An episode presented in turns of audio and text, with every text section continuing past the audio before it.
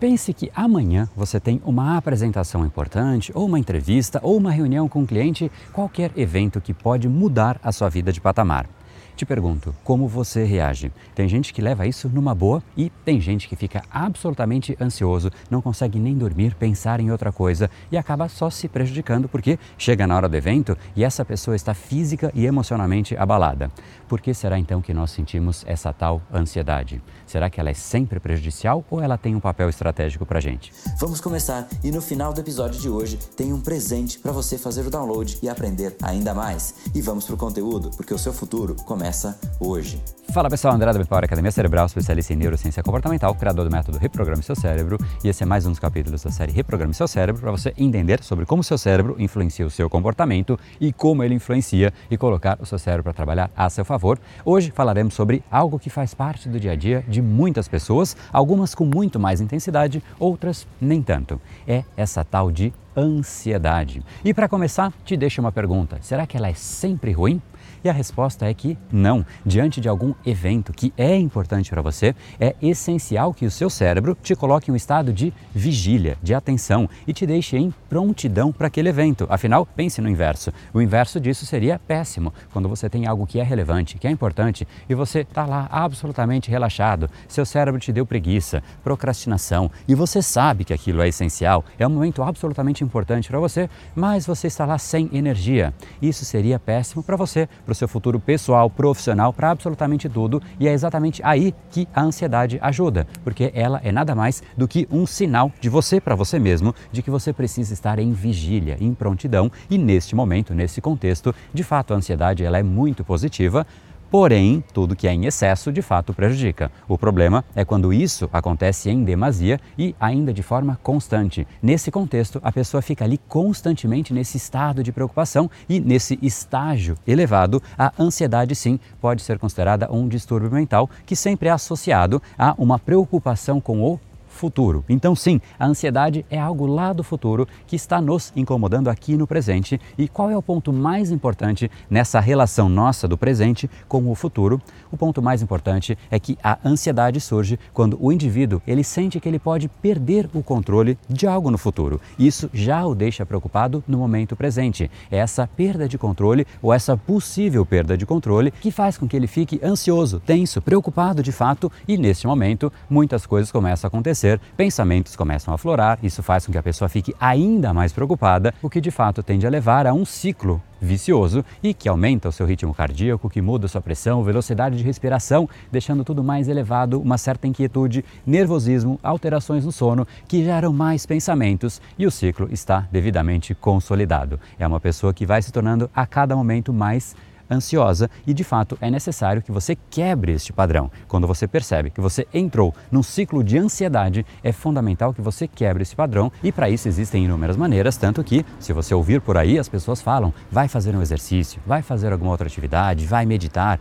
vai fazer basicamente qualquer coisa que interrompa este ciclo, que você simplesmente consiga parar mais uma vez quebrando o seu padrão. E nós estamos num momento que é particularmente mais propício a pessoas ficarem ansiosas essa pandemia que nós estamos vivendo deixou as pessoas com tamanho nível de preocupação futura que só piorou para quem já era ansioso. Inclusive, segundo a Organização Mundial da Saúde, antes da pandemia, o Brasil já era um dos países mais ansiosos do mundo e, durante a pandemia, a situação obviamente só se agravou. Existe um estudo que foi realizado pela Universidade do Estado do Rio de Janeiro que revelou que o número de pessoas com crises de ansiedade e sintomas de estresse agudo praticamente dobrou entre março e abril de 2020. Ou seja, o impacto da ansiedade no nosso dia a dia se faz ainda com mais intensidade em momentos delicados, afinal, nós estamos emocionalmente abalados e isso nos deixa de fato numa situação muito mais vulnerável. Então saiba que quando você se vê dentro de um contexto que você talvez não tenha tanto controle assim,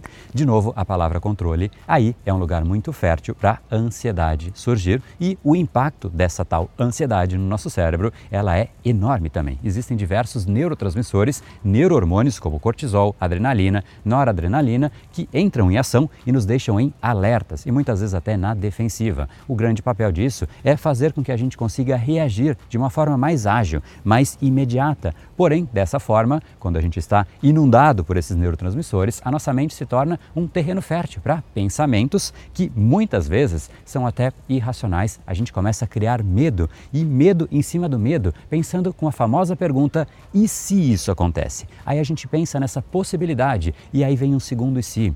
E se? E se? E se? E para muitas pessoas esse medo devora, paralisa muitas pessoas. Agora, se a realidade já não bastasse, não fosse difícil o suficiente, a gente ainda tem um outro nível de dificuldade, que é da própria realidade que nós criamos, a realidade que muitas vezes jamais chega a acontecer. Inclusive tem uma frase, uma citação de Mark Twain, escritor americano, que sabiamente ironizou: "Os maiores problemas que eu tive em minha vida foram aqueles que nunca ocorreram. Será que realmente é uma ironia ou de fato é mais ou menos por aí?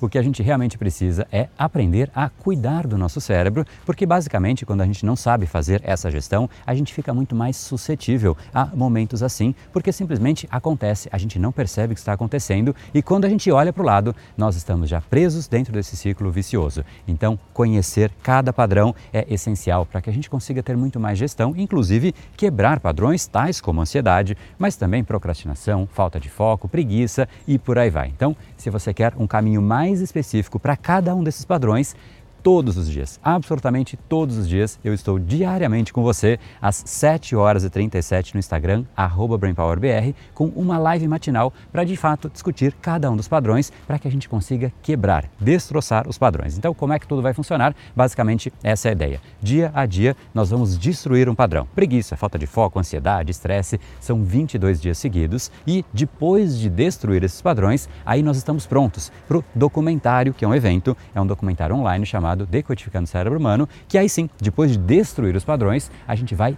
reconstruir novos padrões, muito mais saudáveis, muito mais produtivos, muito mais efetivos, uma vez que os antigos já foram desmantelados. Então, como é que você participa de tudo isso? Para assistir as lives, é só às 7 horas e 37 você entrar em BrainPowerBR, marca lá, receber as notificações do Instagram, porque aí assim que eu entrar ao vivo, você recebe um aviso. Você também pode colocar ali no seu celular para que você não esqueça. E depois, para participar desse evento online, é só você entrar aqui em reprogrameseucerebro.com.br. Você vai participar de uma jornada apaixonante na neurociência que nós passaremos juntos para exatamente reconstituir novos padrões. Então, não deixe de participar, reprogrameseucerebro.com.br. E para a gente fechar esse assunto de ansiedade, eu quero trazer aqui uma frase de Daniel Goleman. O cérebro emocional responde a um evento com muito mais rapidez do que o cérebro racional.